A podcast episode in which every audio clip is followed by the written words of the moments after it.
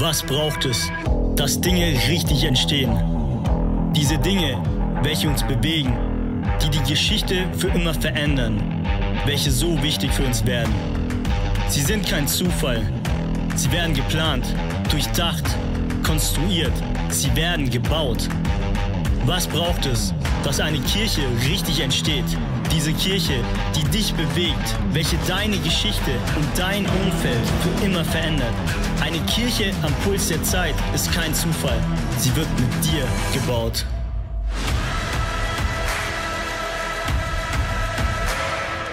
So, Freunde der Sonne.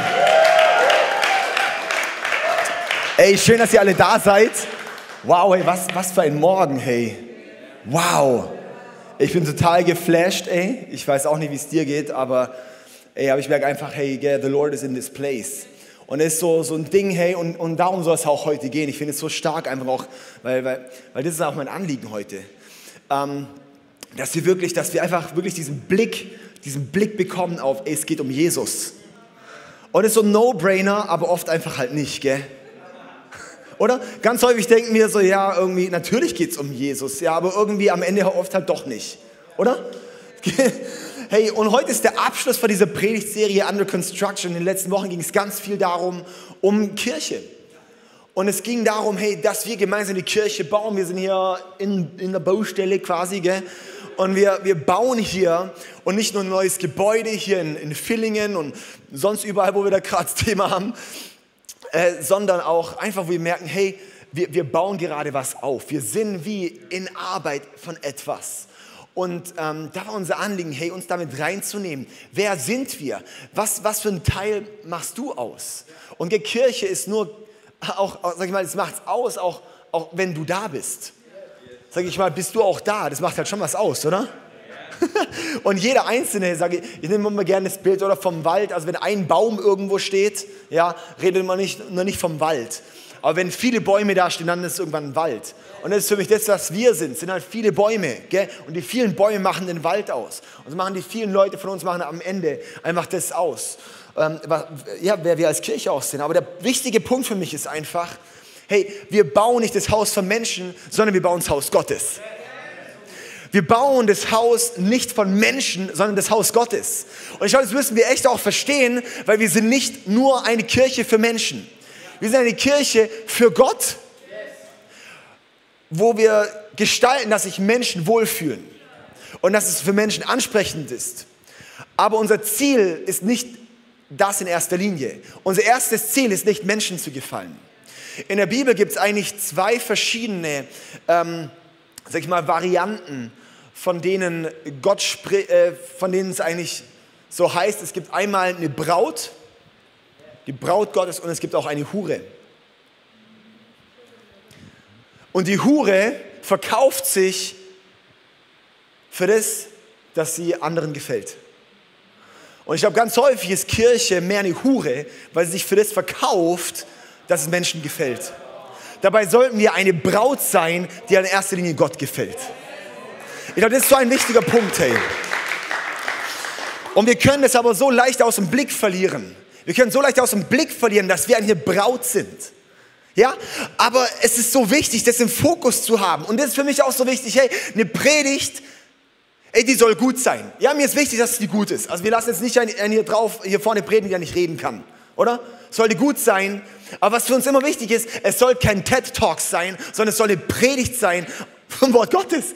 Und es soll einfach Gott groß machen, es soll auf Gott hinziehen, es soll uns zu Gott hinführen. Auch die letzten Wochen ging es nicht darum, nur, hey cool, cool, Kirche, weil, weil Kirche kann zum Götze werden, gell? Kirche kann zum Götze werden. Wir können nur Kirche, Kirche, Kirche machen, ohne Jesus zu sehen. Aber das ist wichtig, dass wir Jesus sehen. Und, und für mich ist dieses beides so extrem wichtig. Ja, wir können jetzt Dinge ähm, einfach machen. Wir können hier Kirche bauen. Wir können hier ein schönes Gebäude machen. Wir können Technik machen. Wir können gute, gute Musik haben und sowas, gell? Aber wenn wir nur was machen, ohne es zu kapieren, warum, dann ist es kraftlos. Wir müssen es kapieren, um was es geht. Hey, und für mich ist am Ende, gell, in der Kirche geht es nicht um die Kirche. Also in der Kirche geht es nicht um die Kirche, sondern in der Kirche, die Kirche macht nur aus, also eine Kirche wird ausgemacht davon, ob Jesus anwesend oder abwesend ist. Wenn Jesus nicht im Haus ist, dann ist es nur ein Gebäude. Wenn Jesus nicht hier drin ist, dann ist es nur ein Gebäude. Diese Woche hatten wir das erste Mal den Raum hier vermietet, an einem Geschäftsmeeting. Und ähm, wenn Jesus nicht da ist, ist es keine Kirche. Wenn Jesus nicht da ist, ist es keine Kirche.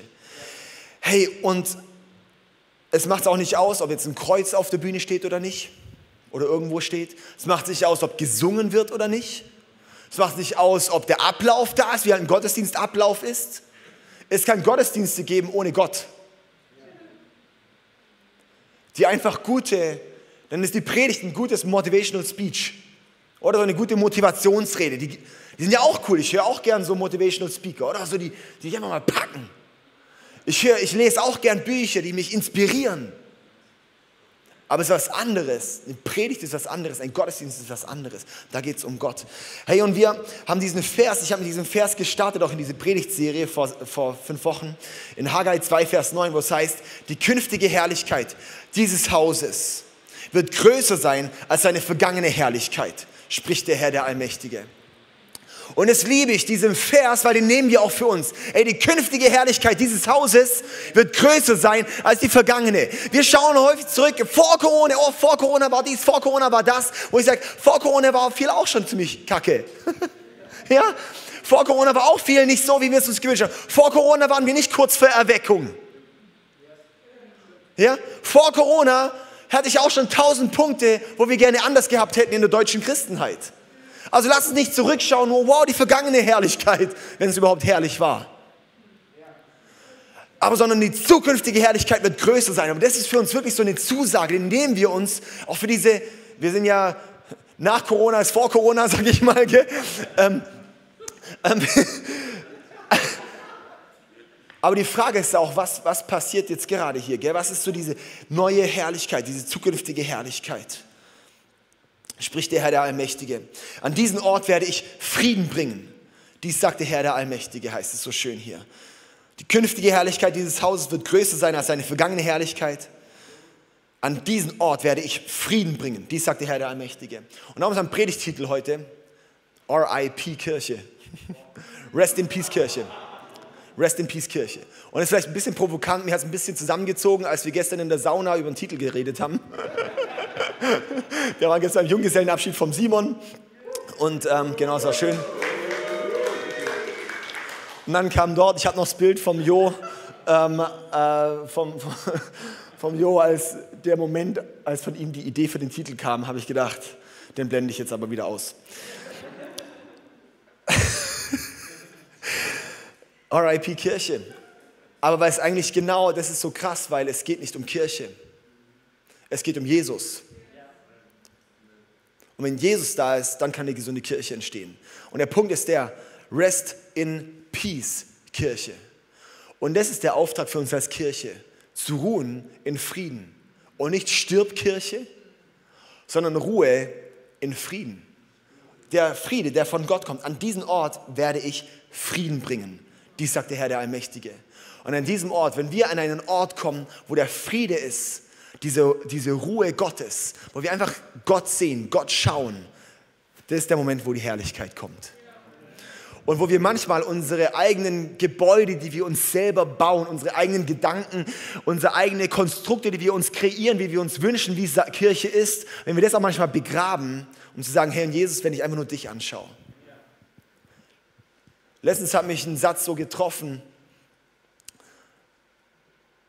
wir wollen oft mehr Erweckung, als wir Jesus wollen. Wir sehen uns oft mehr nach Erweckung, als wir uns nach Jesus sehnen. Und das ist ziemlich heftig, weil ich sage, hey, wenn wir Jesus, ich glaube, wenn wir mehr Jesus suchen würden, würden wir mehr Erweckung sehen. Darum lass uns da auf Jesus schauen. Lass uns auf Jesus schauen. Jetzt ist, ist ein bisschen der Warm-up, okay? Jetzt gehen wir mal richtig rein. Also, hey, wie? Und zwar so der Punkt ist, die künftige Herrlichkeit dieses Hauses wird größer sein als seine vergangene Herrlichkeit. Okay, jetzt ist so die Frage für mich, wie kommt die Herrlichkeit ins Haus Gottes? Wie kommt die Herrlichkeit in dieses Haus? Und zwar die Herrlichkeit kommt nur durch Gott. Herrlichkeit kommt nur durch Gott. 1. Chronik 29, Vers 11 heißt es zum Beispiel, gibt es einen Haufen Verse, das ist ein Beispielvers. Dein Herr sind Größe, Macht, Herrlichkeit, Ruhm und Hoheit. Alles im Himmel und auf der Erde gehört dir. Dein ist das Reich, Herr. Wir beten dich an als den Herrn über alles. Gottes ist die Herrlichkeit. Gott gehört die Herrlichkeit. Und wenn irgendwo Herrlichkeit ist, dann ist halt Gott da. Ohne Gott keine Herrlichkeit. Ohne Gott gibt es keine Herrlichkeit, weil alle Herrlichkeit gehört Gott. Oder? Das heißt, wenn Gott nicht hier ist, gibt es keine Herrlichkeit. Umkehrwende, wenn wir keine Herrlichkeit haben, ist Gott nicht da. Das ist brutal krass, gell? Wir uns manchmal fragen für unser Leben, hey, wo sehe ich die Herrlichkeit Gottes, wo sehe ich die Größe Gottes? Wo erlebe ich Gott? Wo spüre ich Gott? Wo schmecke ich Gott? Wenn ich ihn schmecke, dann sehe ich, er ist da. Und es geht nicht darum, so, ob Gott allgegenwärtig ist oder nicht, sondern es geht darum, ist er da mit seinem Gewicht.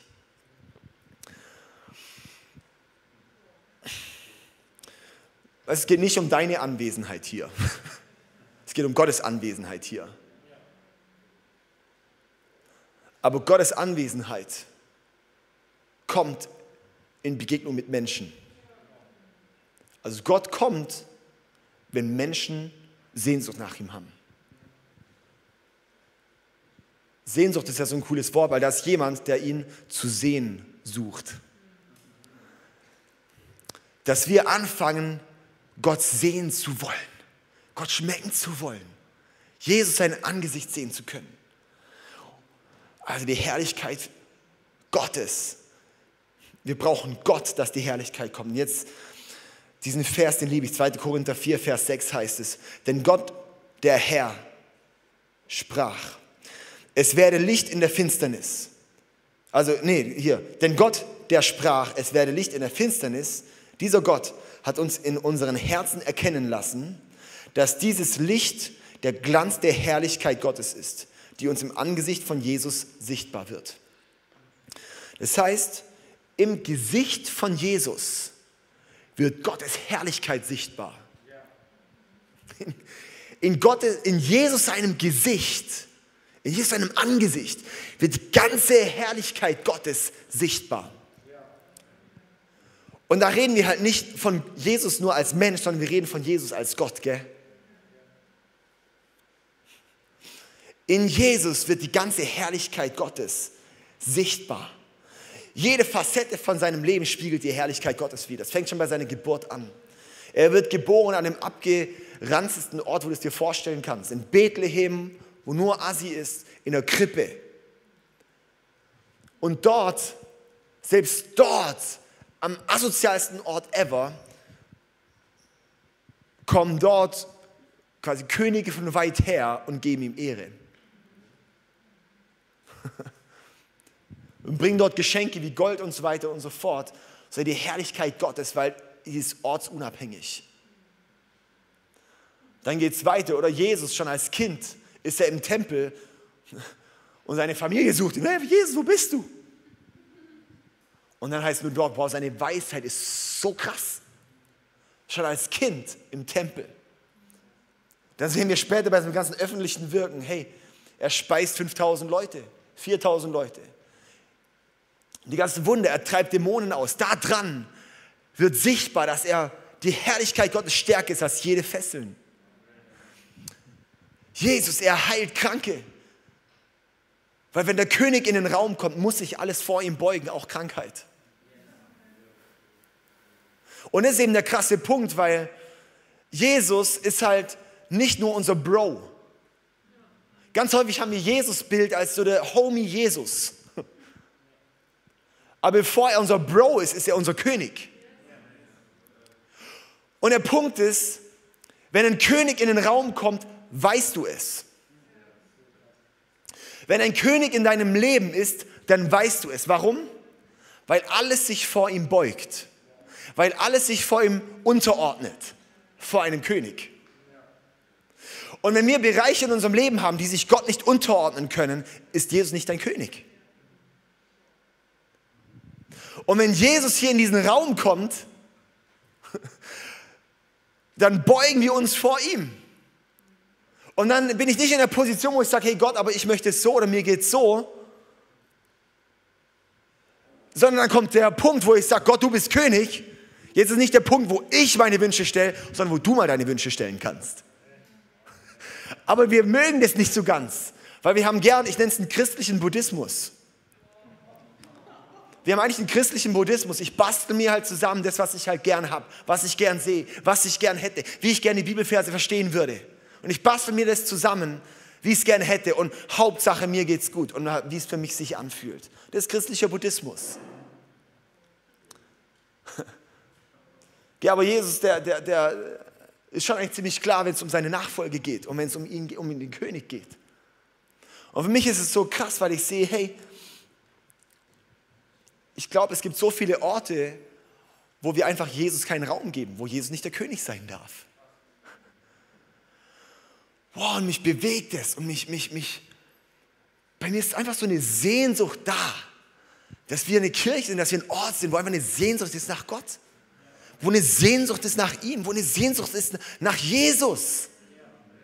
Ja, wo die Sehnsucht ist nach einfach, wollen wir sein Gesicht sehen? Wollen wir sein, dieses Angesicht? Das die Herrlichkeit von Gott widerspiegelt. Und ich sage, ich möchte Jesus, ich möchte, ich möchte dich einfach suchen, ich möchte dir begegnen. Bei Jesus geht es weiter, hey, dann hat der Tote auferweckt, wo er einfach zeigt, er kann, die Herrlichkeit ist so krass, die herrscht über den Tod. Jesus, seine Herrlichkeit ist so groß, dass er mit Sündern Zeit verbracht hat und es hat ihn nicht gewickelt.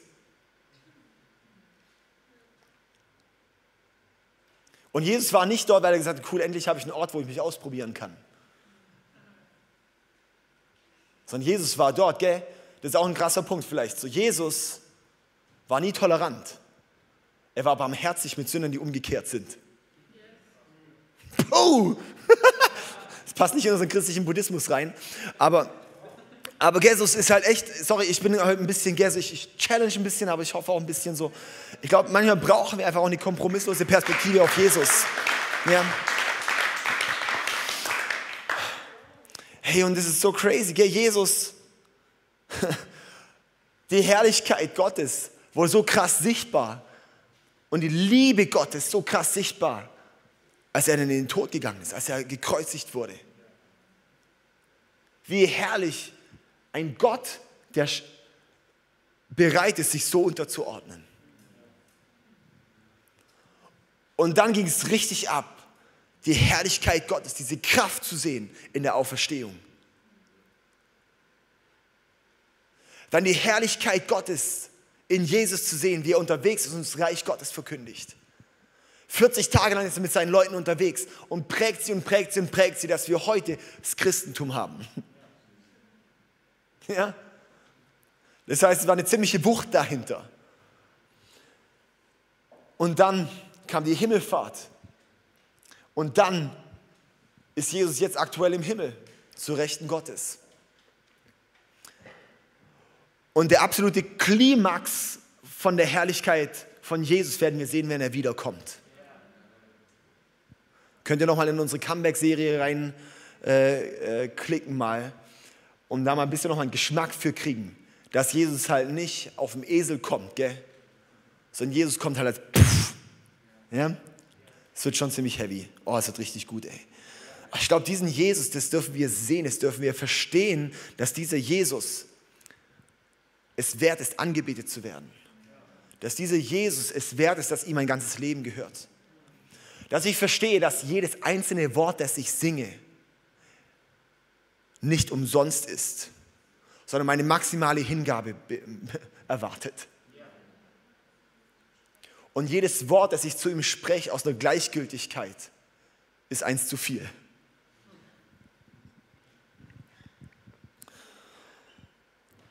Nichts, was wir für ihn hingeben, ist Zeitverschwendung. Nicht einmal, wenn du in einem Gottesdienst bist und ihn von ganzem Herzen anbetest und alles andere Kacke ist, ist Zeitverschwendung. Mich hat letztens mal einer herausgefordert, der hat gesagt, mein Lebensziel ist, nie wieder in einem Gottesdienst oder im Worship zu stehen und zu hoffen, dass es vorbei ist. Weil manchmal geht es mir auch so. Manchmal stehe ich da und denke so, boah, hoffentlich ist es bald vorbei. Vielleicht kennst du es auch, gell? Also in Perspektiven-Sache, ich muss erkennen, dass Jesus da drin ist. Und dass wenn ich Jesus anbete, dass der Rahmen egal ist. In Matthäus 5, Vers 2, das ist in der, in der Bergpredigt, oder? Da startet Jesus. Ich möchte euch ermutigen, die Chosen-Serie anzugucken. Ja, das ist die beste Jesus-Serie ever. Äh, Jesus-Film und sowas. Das ist wirklich, das gibt so ein neues Bild auf Jesus. Ähm, der hilft einfach auch nicht dieses komische Bild, sondern einfach auch so diesen, auch diesen, den Jesus, den musst du einfach lieben, gell? Und äh, das in der, in der letzten Folge, kleiner Spoiler-Alarm, da fängt er an, die Bergpredigt zu halten, gell? Und ähm, das ist genau dieser Vers. Glückselig sind die geistlich Armen, Matthäus 5, Vers 2, glückselig sind die geistlich Armen, denn ihrer ist das Reich der Himmel. Glückselig sind die geistlich Armen, denn ihrer ist das Reich der Himmel. Und es sagt Jesus so, dieses Glück, glücklich, glückselig, glücklich sind die, die geistlich arm sind. Was heißt es? Das heißt nicht eine äußere Armut.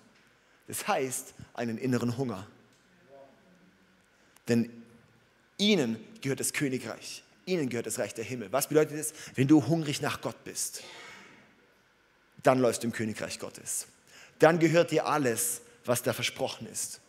Der Schlüssel für ein Leben als Christ ist, hungrig nach Gott zu sein.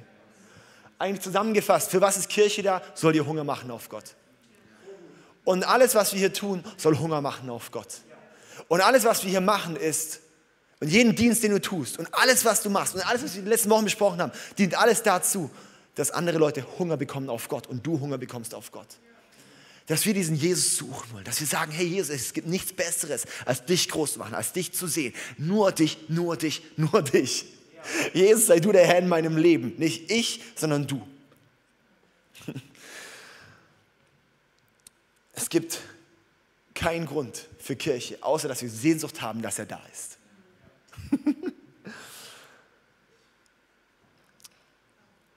so ein bisschen, ja, manchmal geht es uns so, wir wünschen uns dann, dass Gott uns Dinge gibt. Und zwar, ähm, ich, ich Leute, die mich äh, ähm, sehr gut kennen, die wissen, dass ich so eine absolut geniale Mikrowellenpizza mache. ich glaube, Simon, wir haben glaub, schon mal zusammen gegessen, gell? Das ist nur für ganz besondere Freunde da. Genau, das mixt du einfach, gell? Das ist mit, äh, ich, soll ich euch das Rezept verraten? Also, den mischen tiefen Teller. Dann machst du da einfach 70 Gramm Mehl rein, 70 Gramm Quark rein, kräftig, das ist, kein, das ist einfach nur ein Pizzabild, aber dass man uns vorstellen kann, dass ich gerade über eine Pizza rede. Ähm, dann machst du da einfach ein bisschen Gewürze rein, gell, in das Ding. Dann machst du da noch Öl rein und ein Ei. Ja, und dann vermixst du das und noch Backpulver. Backpulver und dann vermixen. Und dann ist es so eine weiche Masse. Und dann machst du einfach, belegst es wie eine Pizza und machst es fünf Minuten in die Mikrowelle. Dann hast du die geilste Pizza mit so einem fetten Boden.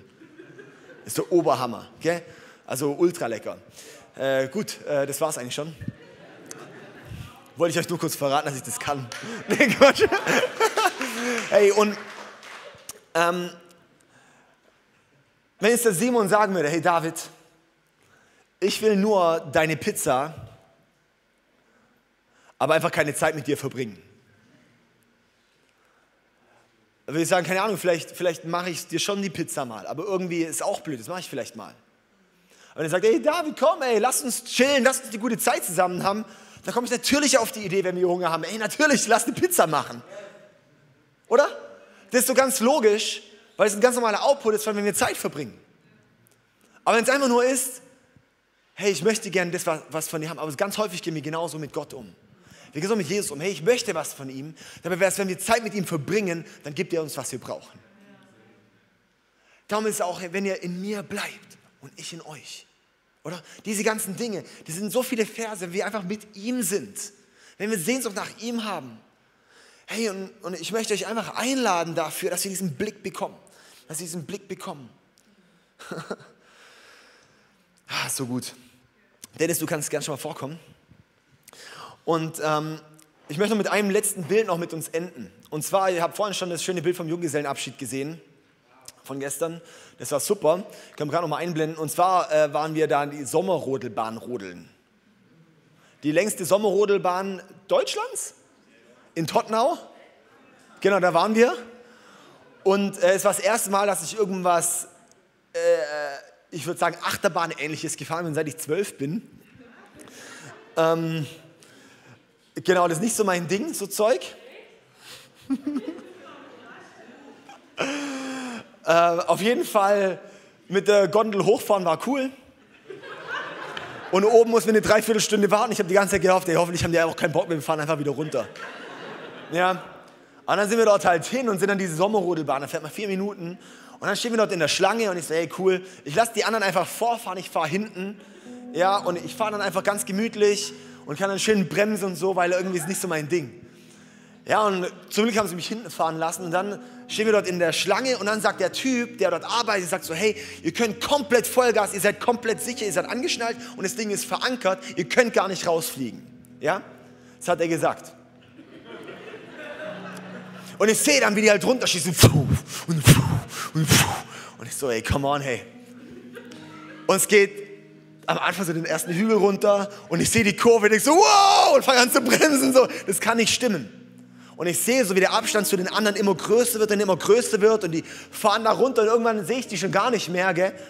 Und ich fahre da immer langsamer und so, ja, gib dann wieder Gas, denkst so, oh, der, der hat doch gesagt irgendwie, das geht und ich probiere es wieder in der nächsten Kurve, denke ich wieder, nein, das kann nicht sein. Und dann irgendwie so mein Adrenalin pumpt und alles, gell? Und, und ich merke es irgendwann so mit der Zeit werde ich lockerer, aber ich habe es einfach nicht, ich habe es einfach, ich habe es einfach nicht hinbekommen. Ich habe die ganze Zeit gedacht, dann hat es irgendwann gerattert in der, in der Kurve. Ich dachte, ey, boah, jetzt ist das bestimmt, das irgendwie, mich, jetzt haust mich bestimmt jetzt raus. Voll crazy, ja? Und dann habe ich irgendwie gedacht, ja, okay, ich bin wahrscheinlich schon verankert. Und ich sehe so, ja, die anderen, bei denen geht es ja gut und die sind ja viel schneller als ich, gell? Und teilweise genauso schwer oder schwerer. Ich will keinen angucken. aber,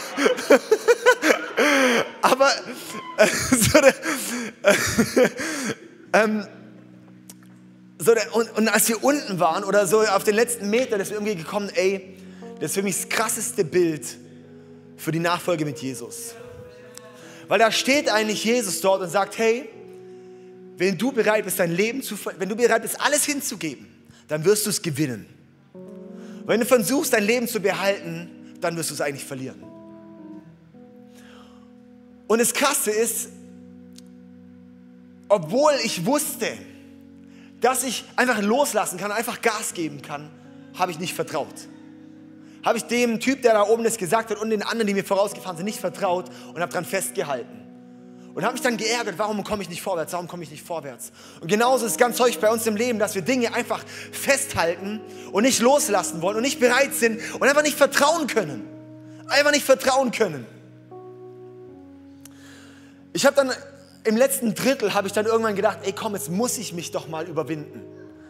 Weil ich habe die anderen gesehen und die anderen haben es mir modelliert. Und dann habe ich es immer mehr und immer mehr und immer mehr geschafft, bis ich am Ende wirklich fast komplett gepackt hatte. Ich glaube, wenn wir nochmal gefahren, ich glaube, hätte ich es hätte wahrscheinlich. Ah, auf jeden Fall mutiger gemacht als beim Mal vorher. Und das ist für mich die Power von Kirche. Dass du Leute hast, die dir vorangehen und die dir es modellieren. Wie kannst du im Vertrauen und im Glauben laufen? Wie kannst du laufen darin, einfach in dem, was der Herr gesagt hat, darin zu tun? und da zu vertrauen und da loszulassen. Und diese Power von, hey, und es, es steckt dann auch an. Und du siehst bei den anderen, hey, wow, bei dem, da kann ich vertrauen. Mal, Gott versorgt. Guck mal, hey, wenn er, wenn er Gott liebt, was dort passiert in seinem Leben, wie der Gott Begegnung hat. Wow, einfach mal loszulassen, einfach zu sagen, ich muss nicht an meinen Schätzen festhalten, sondern Gott einfach mich auf dich einlassen und einfach auf das zu vertrauen, auf das Wort zu vertrauen, das er schon gesprochen hat.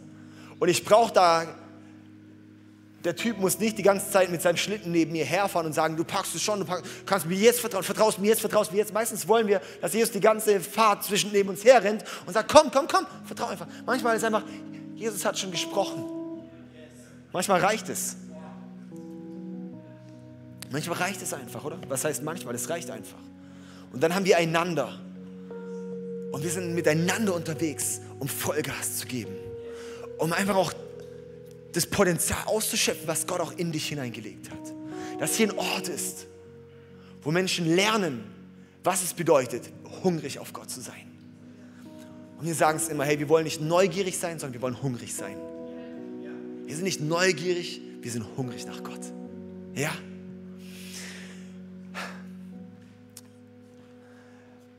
Und darum nochmal diesen Vers zum Schluss, Haggai 2, Vers 9. Die künftige Herrlichkeit dieses Hauses wird größer sein als seine vergangene Herrlichkeit, spricht der Herr der Allmächtige. An diesen Ort werde ich Frieden bringen. Dies sagt der Herr der Allmächtige. Weißt du, Frieden kommt an dem Ort. Frieden kommt an dem Ort, wo du einfach bei Gott bist. Wo du einfach bei Gott bist. Ich glaube, in Hebräer 4 ist diese Stelle, oder? Wo es die ganze Zeit um die Ruhe Gottes geht. Um die Ruhe Gottes geht. Einfach bei Gott zu sein. Und das ist der Ort, wo die Herrlichkeit ist. Und ich wünsche mir mein Leben, dass da mehr Gottes Größe sichtbar ist, dass da mehr Gott ist, dass einfach noch mehr Gott in meinem Leben ist. Ich habe es geliebt, heute Morgen bin ich aufgestanden, heute Morgen um 6 Uhr dann aufgestanden, dann irgendwie kurz später ist der Joas aufgewacht und ich möchte dann immer zum Papa runter, wenn ich schon unten bin. Und dann, ich hatte einfach geworshipped, ich hatte einfach ein bisschen Worship laufen und wir haben einfach zusammen dann geworshipped. Einfach da im Wohnzimmer und er sitzt dann manchmal da und, und singt manchmal die Lieder mit. Das ist total schön oder manchmal will er einfach nur äh, die Worship-Videos angucken, ist ja auch schon toll. Ja. Einfach so, so dieses, einfach diese Sehnsuchtszeit. Ich habe heute Morgen gedacht, okay Gott, soll ich jetzt nochmal noch mal ein bisschen mehr meine Predigt vorbereiten oder soll ich einfach Zeit mit dir haben? Es ist einfach dieses, hab einfach Zeit mit mir. ja, darum hat Martin Luther damals gesagt, boah, ich habe heute so viel zu tun, jetzt muss ich erst mal ein paar Stunden beten. okay. Und darum RIP Kirche, Rest in Peace Kirche, Ruhe in Frieden Kirche dass wir wirklich ein Ort sind, wo wir einfach im Frieden ruhen können, wo wir diesen Gott suchen können, wo wir unsere eigenen Wünsche begraben können und Gottes Wünsche erweckt sind. Und dann ist ein Ort, und dann glaube ich ganz tief und fest, wenn Gott da ist, dann passiert alles andere. Oder? Okay. Wunderbar. Ich möchte mit uns beten zusammen. Wir können gerne zusammen aufstehen. Jesus, ich danke dir so vielmals für deine Gegenwart. Ich danke dir für deine Herrlichkeit. Für deine Herrlichkeit. Für deine Größe. Gott, du bist so herrlich. Wir sehen die vielen Facetten von Herrlichkeit in Jesus seinem Leben. Und Jesus, und ich bete jetzt in diesem Moment, dass wirklich unsere Augen nur auf dich gehen. Dass unsere Augen jetzt nur auf dich gehen dass wir jetzt auch nochmal in der Zeit von Anbetung, dass wir nur dich sehen. Kleines Side-Nugget für uns, Anbetung ist erst, wenn du dich selber vergessen hast.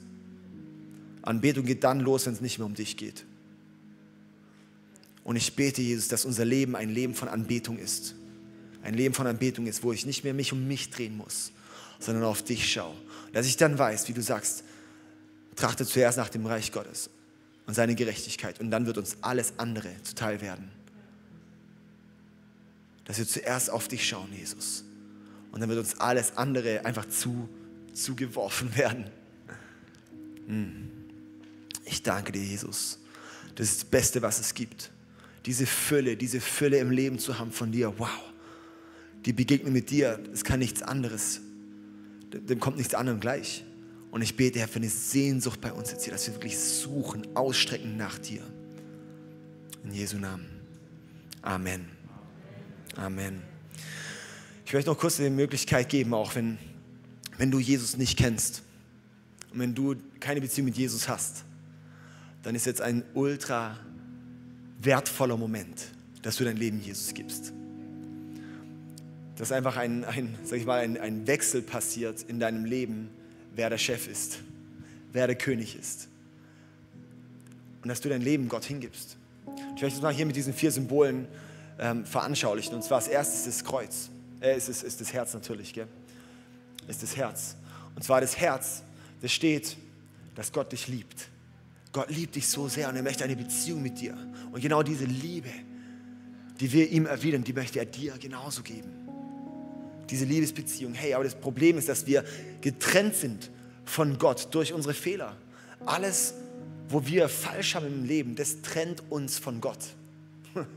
Und das ist das Problem, weil darum sind wir getrennt von Gott, darum sind wir keine Beziehung mit ihm, darum fällt es uns so schwer. Und wir können es gar nicht bezahlen. Darum wurde Gott selber Mensch, das war Jesus. Und Jesus hat am Kreuz für die Fehler bezahlt, die dich trennen von Gott. Und darum ist das Kreuz das nächste Symbol. Und hier haben wir die, die Krone. Und das ist eben genau das, dass einmal Jesus der König ist. Weil Jesus ist dann auferstanden von den Toten. Das heißt in Römer 6, Vers 4, wie er von den Toten auferstanden ist, so können wir jetzt ein neues Leben führen. Und dass du dieses neue Leben haben kannst. Und diese Krone steht auch dafür, dass du einfach von, von, von einem alten Reich wirklich in ein König, ins Königreich Gottes versetzt bist. Dass du das Königreich Gottes quasi in was Neues reingepflanzt wurdest. Und hey, das ist das, das ist der, das, das Königreich, wo der König sein Reich hat. Und wo wir dem König begegnen können. Und wo wir dem König Raum geben können. Wo der König Dinge im Leben verändert. Und das Schöne ist hier eben in diesem Vers, wer also mit dem Herzen glaubt, wird von Gott angenommen und wer mit seinem Glauben auch bekennt, der findet Rettung. Also, dass wenn wir es mit dem Herzen glauben und mit dem Mund bekennen, dann wirst du dort gerettet werden. Dann wirst du dieser neue Mensch. Dann wirst du aus dem alten Reich wirklich in das Königreich Gottes versetzt. Und dann erst geht es alles los, worüber wir geredet haben. Und das Coole ist eben darum, es fängt mit einem Gebet an. Dass wir einfach anfangen, mit dem ersten Schritt ist quasi ein Gebet dort rein. Quasi eine Lebensübergabe zu sagen, Gott, es gibt jetzt einen Herrschaftswechsel bei mir. Und da möchte ich dich reinleiten. Wenn du das jetzt bist, dann lass mal alle kurz die Augen schließen. Wenn du jetzt gerade sagst, ich möchte diese Entscheidung heute treffen für Jesus, Du kannst jetzt einfach kurz deine Hand heben, einfach, dass ich sehe, mit wem ich jetzt zusammen bete. Du kannst einfach deine Hand heben, du sagst, ich möchte heute mein Leben Jesus geben. Und auch wenn du am Stream bist, dann möchte ich auch einladen, einfach, du kannst einfach, kannst auch reinschreiben oder du kannst auch für dich selber einfach wie so ein eigenes körperliches Zeichen machen und zu sagen, hey, und ich möchte heute diese Entscheidung treffen. Und dann möchte ich jetzt mit uns zusammen hier ein Gebet sprechen und lass uns einfach als ganze Kirche als Unterstützung mitbeten. Und wenn du jetzt deine Hand, wenn du jetzt diese Entscheidung treffen möchtest, wenn du dich gerade gemeldet hast, dann bete du einfach ganz bewusst, ganz wirklich einfach auch laut mit. Danke, Jesus, dass du mich liebst. Ich gebe dir mein ganzes Leben. Alle Fehler werfe ich ans Kreuz. Danke, dass du mir vergibst.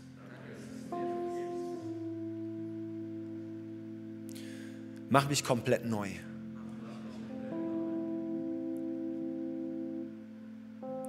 Ich komme nach Hause zu dir. Gott sei du mein König.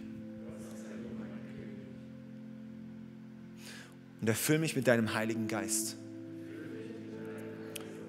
Und zeig mir den nächsten Schritt auf dem Weg mit dir. Danke, Jesus. Amen. Amen. Kann man das mal einen Applaus geben hier? Yes. Das ist die beste Entscheidung, die du treffen kannst.